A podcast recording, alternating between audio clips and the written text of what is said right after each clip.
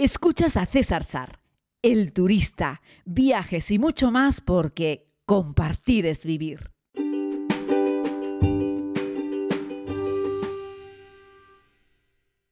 Muy buenos días a todas y a todos. Bienvenidos a este tiempo de podcast. Les hablo nuevamente desde Islandia. Estoy en un punto del sur de este país insular y como habéis escuchado a lo largo de estos últimos episodios, les he hablado mucho de mi viaje invernal a este rinconcito precioso del norte de Europa y les he hablado mucho también sobre Boreal Travel, esta empresa amiga que me está ayudando a reconectar de nuevo nuevo con una Islandia que yo ya conocía en verano, pero que no, tenía, no había tenido la oportunidad de visitar en invierno. Y por eso estoy aquí, porque les cuento que este es un viaje de dos viajes, uno en verano y otro en invierno, y estoy cumpliendo mi, mi palabra. Pero no me voy a enrollar porque hoy tenemos un podcast especial, porque le he pedido a Joaquín de Boreal Travel que nos acompañe un poco para que nos hable un poco sobre este fascinante país.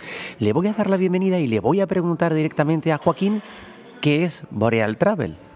Hola, buenos días a todos eh, y bienvenidos al podcast también. Pues Boreal Travel es una eh, pequeña agencia de viajes familiar en realidad aquí de Islandia, aunque somos españoles los dos y por eso nos centramos en el público de habla hispana. Eh, tenemos pues viajeros de España, pero también de América Latina. Trabajamos desde 2009, eh, basados aquí en Reykjavik, la capital de Islandia, y ofrecemos, pues bueno, sobre todo viajes con guía en español, en grupos pequeños, para hacerlo todo un poco más especial y más personal, y también viajes para aquellos que viajan eh, por su cuenta, su aire en coche alquiler, pues les organizamos un poquito la ruta, qué hacer, qué visitar, reservamos los hoteles, más o menos como estuvo diciendo César estos días primeros de viaje. Pues muchas gracias Joaquín por la explicación. Eh, ahora vamos a ver si conseguimos captar la atención de nuestros oyentes eh, con respecto a motivos por los cuales merece la pena viajar a Islandia. Venga, vamos a ver si conseguimos eh, conquistarlos. Muy bien, vamos a, vamos a decir de entrada que Islandia se puede decir, yo siempre digo que son dos destinos en uno, porque tenemos a Islandia de verano, que es una Islandia pues de 24 horas de luz, gracias al sol de medianoche, de paisajes más brillantes, más coloridos, verdes, eh, pues como podéis imaginar con un clima un poquito mejor, eh, lleno de cascadas, glaciares, icebergs, volcanes, playas de arena negra, lagunas geotermales donde te puedes bañar y Cambiando al invierno, también hablamos de estas lagunas geotermales, donde en pleno invierno, con mucho hielo, nieve, temperaturas no realmente muy bajas, pero en torno a 0 grados o menos 5 grados, te puedes igualmente bañar en agua caliente a unos 38 grados. En este invierno también nos acompañan las auroras boreales, que es el motivo principal para venir en el invierno, aparte también de las cascadas eh, que hemos visto en el verano, que pero en este punto pues están heladas o con hielo alrededor y eh, los paisajes totalmente nevados, con menos horas de luz, como las que tenemos en este mes de diciembre y enero, aproximadamente 5 horas de luz al día, pero una luz muy especial con unos colores súper bonitos. Supongo yo que la mayoría de los turistas vienen en verano. De hecho, mi recomendación como viajero es primero ven en verano y luego ven en invierno, ¿vale? Yo creo que es más fácil eh, y tienes más opciones y vas a ver más cosas en verano que en invierno, eh, pero ven luego también en invierno. Pero vamos a centrarnos primero en el verano, Joaquín, si te parece. Eh, ¿Cuáles son los principales atractivos que tiene la visita en el verano? Además de que puede ser casi interminable porque, como bien dices, tenemos prácticamente sol hasta la medianoche. Pero, ¿cuáles son los principales atractivos de Islandia en verano? Lo principal en verano, en mi opinión, sería hacer una ruta circular alrededor de Islandia, eh, que es eh, en torno a la carretera número uno. La carretera número uno es la carretera principal de Islandia que da la vuelta a toda la isla, tiene aproximadamente unos 1.400 kilómetros y en esta ruta encontramos todo lo que el viajero busca en Islandia. Obviamente, aparte de naturaleza eh, única, especial, el aire puro, lugares no muy, no muy repletos de gente, pues ahí tenemos el, el geyser, por ejemplo, las cascadas. Bueno, cascadas es interminable el número de cascadas que vamos a ver eh, la cascada más caudalosa de Europa, por ejemplo, luego la zona de los glaciares, que mucha gente piensa que en verano no están, pero claro, obviamente los glaciares están todo el año y en el verano podemos disfrutarlos, incluso hacer caminatas eh, sobre los glaciares, que son para todos los públicos en realidad, eh, navegar no solo entre icebergs, sino también salir a ver ballenas, por ejemplo. También se pueden hacer actividades de, pesca, rutas de senderismo para todos los públicos, desde bien cortitas hasta algunas más largas volcanes de vez en cuando se pueden caminar. Eh, bueno, este año hemos tenido un volcán activo, es decir, que se veía la lava de una manera muy, muy impresionante y si no están activos, igualmente se pueden hacer paseos por los volcanes también. Las lagunas geotermales también en, el, verano. Eh, y bueno, es que son tantas cosas que ahora mismo no, sabría mencionar todas.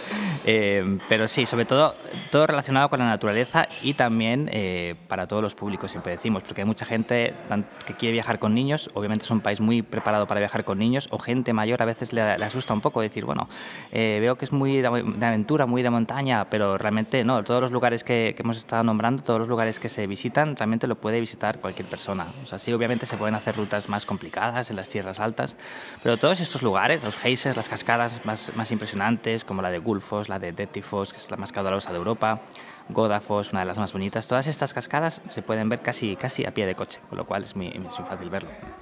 Decirlo, que enfatizar en lo que acaba de explicar Joaquín, que yo también estuve en, verano y ahora también en invierno, y es, este es un país nórdico, es un país islandés y es un país de primer mundo. Lo que resume es que han pensado en todo, ellos cuando piensan en viajes piensan también en la familia y piensan en todos los miembros de la familia, desde los pequeñitos que están empezando a andar hasta posiblemente la gente más mayor que tenga posiblemente más dificultades de movilidad. Hay aparcamientos reservados para familias, para personas con movilidad reducida y todos los eh, monumentos naturales tienen su propio sendero y está bien acondicionado para permitir que por lo menos a una parte de él puedan acceder personas incluso en silla de ruedas o con algún otro tipo de movilidad reducida, cosa que es muy de agradecer eh, porque creo que a mí también, bueno, no, a mí también me ha consultado alguna gente precisamente con esto pensando que, eh, bueno, no es Costa Rica, ¿vale? Esto es naturaleza, pero no tiene por qué ser necesariamente aventura y prácticamente desde la ventana del coche y un poquito más ves los principales monumentos naturales que están en esta carretera nacional eh, número uno. ¿Cuántos días, Joaquín, necesitamos como mínimo para ver bien el país sin volvernos locos? Siempre le digo a la gente, por favor, viajemos sin, sin demasiadas prisas, pero ¿cuánto es el mínimo necesario? Sí, en el verano nosotros recomendamos por lo menos una semana. Es cierto que, claro, puedes venir un fin de semana, con la cantidad de vuelos que hay directos desde España, te permite venir un fin de semana, solamente está a cuatro horas, eh, pero claro, entonces no te vas a dejar de ver muchas cosas. En verano, al ser días tan largos, puedes dar la vuelta completa, eh, por ejemplo, en un viaje de una semana. Si tomas un vuelo de sábado a sábado, pues puedes volar eh, para ver el viaje una semana y te da tiempo. Es, es, es cierto que si baja, y viajas por tu cuenta, en un coche alquilado. Entonces ahí sí que recomendamos quizás 11 o 12 días por lo menos, porque claro, cuando uno viaja solo es cierto que tarda a lo mejor algún lugar, tiempo más en encontrar las cosas o se para en más lugares. Eh, por ejemplo, claro, como decía aquí en Islandia es que te puedes parar cada 100 metros a tomar una fotografía. Entonces, cuando viajas con, con guía, con uno de nosotros, eh, pues también vas a los sitios más directos, encuentras eh, algo de comer más rápido, no tienes que dar tantas vueltas y a veces dejamos de ver alguna cascada muy pequeñita de esas que a todo el mundo impresionan y yo les digo, por ejemplo, bueno, sí, ya sé que os pararíais aquí, pero es que en cinco minutos vais a ver una cascada espectacular y luego, wow, es como, es que aquello de antes era un chorro. Entonces, pues por eso la, diferenciación es esa. Si viajas con guía, más o menos con ocho, una semana, si no tienes presupuesto para viajar más, eh, pues está bien, una semana eh, garantizamos que da tiempo a verlo todo tranquilamente y sin prisas. Pero si uno viaja por su cuenta, lo mejor sería a partir de 11 o 12 días. Claro, es algo que hemos comentado muchas veces, ¿no? Cuando, cuando viajas eh, son dos viajes y los dos son válidos y los dos son buenos, pero siempre me gusta decir que cuando viajas por libre necesitas un poco más de tiempo, sobre todo porque también tienes que encontrar las cosas, tienes que ir incluso hasta donde está el vehículo. Eh, cuando viajas en grupo, pues el vehículo ya está esperando por ti, está arrancado, está listo, te subes y vas. Eh, no se pierden, claro, las agencias saben dónde llevarte exactamente y tú muchas veces te pierdes. A mí me parece maravilloso perderme, pero son dos viajes distintos, ¿no? Así es que esta ruta circular por Islandia que para un turista normal en un fly and drive debería dedicar, desde mi punto de vista, 11 o 12 días, se puede hacer perfectamente en 7, 8 días en un viaje, en un pequeño grupo organizado, eh, sobre todo porque ya vas eh, a tiro hecho, ¿no? A, los principales hitos. Eso no quiere decir que cuando llegues al hito tengamos prisa, prisa, en plan japonés, de foto, nos vamos ya. ¿eh? Lo digo porque estoy haciendo ahora esta ruta, este par de días, este minicircuito hacia el sur con Joaquín, con los amigos de Boreal Travel y hay un par de viajeros más en el grupo. Y bueno, estamos sin prisa, es decir, llegamos, hacemos nuestras fotos, nos tomamos nuestro tiempo para pasear y, y disfrutamos. Y ahora es donde yo quiero meter a Joaquín en un pequeño compromiso. Me está mirando con cara de César, ¿qué, ¿qué, estás haciendo? Joaquín sabe que yo quiero ir con mi comunidad, o sea, con ustedes, a hacer un viaje a Islandia. En marzo de este año puse en Facebook, oye, ¿qué les apetece más, Tanzania o Islandia? Y quedaron ahí prácticamente empatados. Yo he cumplido mi palabra y hemos hecho varios viajes a Tanzania y el próximo año, en julio, haremos viajes a Tanzania. Yo sé que Joaquín tiene la agenda full, porque todo el mundo quiere venir en, en verano eh, a Islandia y son una agencia pequeñita que además hacen no viajes masivos, sino hacen viajes en grupitos pequeños, o sea, perfecto para nuestra comunidad, eh, y que sé que lo llevas todo como muy lleno.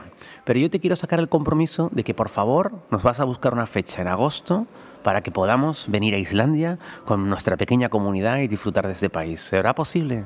Sin ninguna duda, por supuesto que sí. Eh, este viaje lo estamos pasando tan bien y me has hablado tan bien de lo divertidos que son los viajes de la comunidad que vamos a guardar una fecha para agosto y a volver a pasarlo bien. Qué guay. Muchas gracias, Joaquín.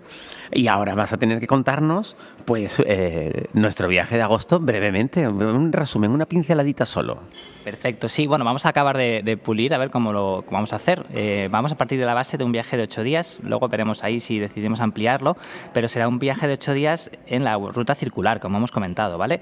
Eh, ahí los viajeros a veces pues pueden pensar que se dejan cosas por visitar, pues la península del oeste, por ejemplo, eh, pero en esta ruta circular, como mencionaba antes, ya se ve todo. Entonces, vamos a empezar eh, visitando pues, lo que se conoce como el Círculo Dorado, que son tres lugares. Es un, eh, es un lugar eh, en el cual primero vamos a ver la falla que separa América de Europa, porque Islandia, mucha gente seguramente no lo sabe, pero está entre dos continentes.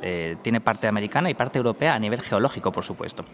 ahí visitamos también el geyser, que es el geyser más alto de Europa en estos momentos, salta unos 25 a 35 metros, aproximadamente cada 7-8 minutos, y la cascada de Gulfos, que es la segunda más caudalosa de Europa y bueno, podéis imaginar la cantidad de agua y bueno, yo cada vez que voy la gente me mira la cara y me dice, guau, esto es impresionante, les choca muchísimo. Eh, luego también seguimos eh, por la parte norte, nosotros ah, seguramente hagamos el recorrido como a mí me gusta hacerlo, que es en el sentido de las agujas del reloj, empezando por el norte, porque de esa manera dejamos casi para el final la costa sur, que es lo que estamos haciendo estos días ah, ahora mismo con César, que en mi opinión es lo más espectacular. Entonces eh, ahí pues te queda un poquito lo mejor, casi digamos para el final. Eh, y empezando por el norte, tenemos eh, una piscina geotermal junto al mar en un fiordo espectacular, no muy conocida por todos los viajeros. Tampoco eh, llegamos a la parte norte donde ahí tenemos campos de fumarolas, zonas geotermales, visitamos un volcán, de nuevo nos bañamos en una poza geotermal, que si vieron el vídeo de César hace unos días, pues estaba él bañando ahí en pleno invierno, es un espectáculo, es súper agradable, súper relajante, como toda Islandia es relajante, es silencio, calma, naturaleza, eh, tranquilidad, eh, la gente de Islandia propia es tranquila, eh, pues a raíz de lo que tienen aquí, en este lugar, Después eh, cruzamos eh, las tierras altas. Las tierras altas son la zona más, digamos, desértica. De hecho, es la extensión desértica más grande de Europa, pero ahí tenemos la cascada más caudalosa de Europa, lo cual es muy chocante, ¿no? Un desierto, pero una cascada más caudalosa de toda Europa. Imaginaos lo salvaje que es. De ahí seguimos a los fiordos del oeste. No son tan espectaculares como los de Noruega. Vamos a dejar a los noruegos que tengan algo más espectacular, que sean sus fiordos, pero obviamente es un paisaje muy, muy diferente a lo que estamos acostumbrados a ver, pues, por ejemplo, en España. Eh, y poco a poco ya bajamos hacia el sur, donde está el glaciar Vatnajökull, el más grande de Europa. De nuevo también con las lenguas de glaciares, los icebergs, la playa de diamantes, que no es que haya diamantes, pero los icebergs se posan en la arena negra y forma un paisaje bastante increíble. Eh, seguimos viendo más lenguas glaciares y eh, continuamos hasta Vic. Vic, mucha gente lo conoce por la playa de arena negra, eh, que ya sé, en España tenemos muchas playas de arena negra, en- especialmente en Canarias, por ejemplo, pero pues el, el paisaje igualmente alrededor, con los glaciares de fondo, le da un toque bastante espectacular. En esta costa sur, también casi terminando el viaje, tenemos eh, dos cascadas de 60 metros, eh, bastante impresionantes también. Esto es un resumen muy rápido. Como decía hace un momento, en Islandia te puedes parar cada 100 metros a tomar una foto, pero esos serían los puntos más destacados que, que tenemos. Y, y por último, pues está la Laguna Azul también para bañarse antes de regresar en un baño geotermal bastante interesante. Qué bueno. Has citado, bueno, una de las cosas que has dicho que me ha parecido muy interesante, eh, eh, una de las muchas cosas que has dicho que me han parecido muy interesante, es precisamente algo que concuerda perfectamente con mi filosofía y que yo transmito siempre a la comunidad, y es que los viajes hay que hacerlos con orden. Y cuando visito un lugar me gusta dejar un poco para el final lo mejor, porque a veces somos injustos los turistas y tendemos a comparar las cosas. Ay, es que esta catarata no, la otra estaba mucho más grande.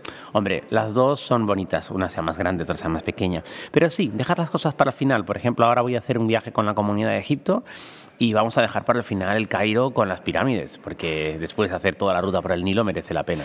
Así es que fíjate que yo tenía la duda sobre si la ruta la haces hacia, primero hacia el norte y en, a favor de las agujas del reloj o en contra de las agujas del reloj, del Reykjavik hacia el sur. Y claro, me parece sensacional que lo hagas así, eh, porque está claro que posiblemente los hitos más fotografiados de Islandia están en el sur, pero eso no quita para que el norte no sea fascinante, fascinante, porque yo he estado ahora unos días en el norte y iba con la boca abierta todo el rato diciendo, pero ¿esto qué es? ¿no? Y si bien es cierto que la catarata no es la más alta eh, y no están esas lenguas de glaciar tan increíbles como las que tenemos en el sur, está lleno de rinconcitos de película que tú dices, yo me quiero quedar aquí a vivir. la verdad es que el sitio está increíble, ¿no? Así es que, bueno, Joaquín, ¿qué te digo? Que nos vamos a ver en, en, agosto. Ah, mira, antes de terminar te quería preguntar por Blue Lagoon, que es muy famoso y hay algunos, eh, estos viajeros súper experimentados, que eh, la denostan un poco porque dicen que es muy turística. Y yo tengo mi teoría, y es que es turística, pero porque se lo ha ganado a pulso, porque el sitio es muy original. ¿Tú qué opinión tienes? Sí, eh, nosotros yo creo que es un lugar al que todo el mundo debe ir. No, o sea, obviamente es un lugar turístico, es eh, el lugar más visitado de Islandia, también porque está al lado del aeropuerto y mucha gente que hace solamente escala en Islandia o viene para un fin de semana, pues eh, ingleses que lo tienen muy cerquita, por ejemplo, pues aprovechan y van a la, Laguna Azul, se promociona mucho para eso, para una visita corta en, gente que está cerquita de Reykjavik, también está cerca de la capital de Reykjavik. Entonces, claro, mucha gente te dice, bueno, hay más lugares para bañarse en todo el país y no tan llenos de gente. Realmente no es que esté muy lleno de gente. Fíjate que la Laguna Azul eh, limitan la cantidad de gente que entra por hora. Con lo cual tú para entrar tienes que reservar o a las 11 o a las 12, con lo cual eso hace que, claro, puede haber gente porque es un lugar que se visita, pero nunca va a estar súper masificado porque las horas de entrada son limitadas. Luego, eh, la laguna que hay en el norte, que estuviste hace unos días tú, ahí claro, hay siempre, normalmente menos gente, pero en verano también hay mucha gente. Eh, lo digo porque mucha gente dice, es mejor ir al norte que no es tan famosa y no hay tanta gente. No es cierto, en verano hay tanta gente eh, y de hecho no tiene esta limitación de entrada. Y luego, a diferencia de las demás que hay por Islandia o piscinas municipales, que también están muy bien, claro, la, Laguna Azul es espectacular, el entorno en el que está, estás en medio de la lava, de los volcanes, lo, ves todo mientras te estás bañando, con lo cual, en mi opinión, es un lugar que sí que se debe, se debe de ir. Y sobre todo decirle a esos viajeros mega experimentados, y permítanme la ironía, y fíjate quién les está hablando, pero por eso le llamé a mi serie de televisión El Turista, porque estoy un poquitito así de esos super viajeros experimentados que se digan a dar esos consejos que son como demoledores, ¿no? Yo le diría a la gente, no es excluyente. No es excluyente. O sea, vete a las lagunas del norte y vete a Blue Lagoon. O sea, vete a las del sur, a las del norte, vete en todas y luego comparas y tendrás tu propio criterio. Ahora, ¿qué manía tenemos siempre con decir esta es mejor y vete a esta y no a la otra? Digo, no, vete a las dos y saca tu propia conclusión. Y si en vez de venir ocho días puedes venir 14, pues mejor. Y si puedes venir un mes y medio, pues mejor que 14. O sea, de lo que se trata es de poder descubrir el mundo con todo el tiempo disponible, que yo sé que hoy en día el tiempo es un valor eh, pues muy valioso y entonces cuesta mucho disponer de tiempo y por eso pues intentan organizar viajes más, más breves. Pero tengo el compromiso de Joaquín de Boreal Travel de que va a buscarnos una fecha en agosto, vamos a hacer lo posible ahí con calzador, yo sé que no tienes muchas disponibles, pero vamos a intentar buscar una fecha en agosto para en agosto de ese próximo año visitar Islandia con la comunidad en verano en, en un viaje que hagamos en esta ruta circular. Joaquín, muchas gracias. Muchas gracias a todos y buen año, un buen año viajero para todos. Muchísimas gracias, Joaquín. Y un abrazo también a todos. Hoy han visto un programa distinto con Joaquín, la primera vez que hacía una entrevista en esto de, del podcast diario. Se nos ha ido de tiempo, evidentemente no era solo un monólogo mío, sino que hemos tenido la oportunidad de escuchar a Joaquín de Boreal Travel. Así es que ya lo sabéis, no lo estoy contando en ninguna red social, lo estoy dejando solo para las personas que estáis escuchando el podcast. Solo vosotros y nada más que vosotros por el momento sabéis que tenemos un viaje en julio para Tanzania y un viaje muy probable en agosto para Islandia. Si queréis info, pues ya sabéis, me podéis mandar un email. Bueno, el de Islandia no tengo info todavía, ¿eh? la tendré en estas próximas semanas. Joaquín tiene que armarnos el plan. Pero vamos, eh, queréis info, viajes arroba eh, y luego tenéis un link aquí de Anchor donde podéis dejar una nota de audio de hasta un minuto que me encantaría escucharos, ¿vale? Un abrazo muy grande, feliz día y no se olviden de vivir.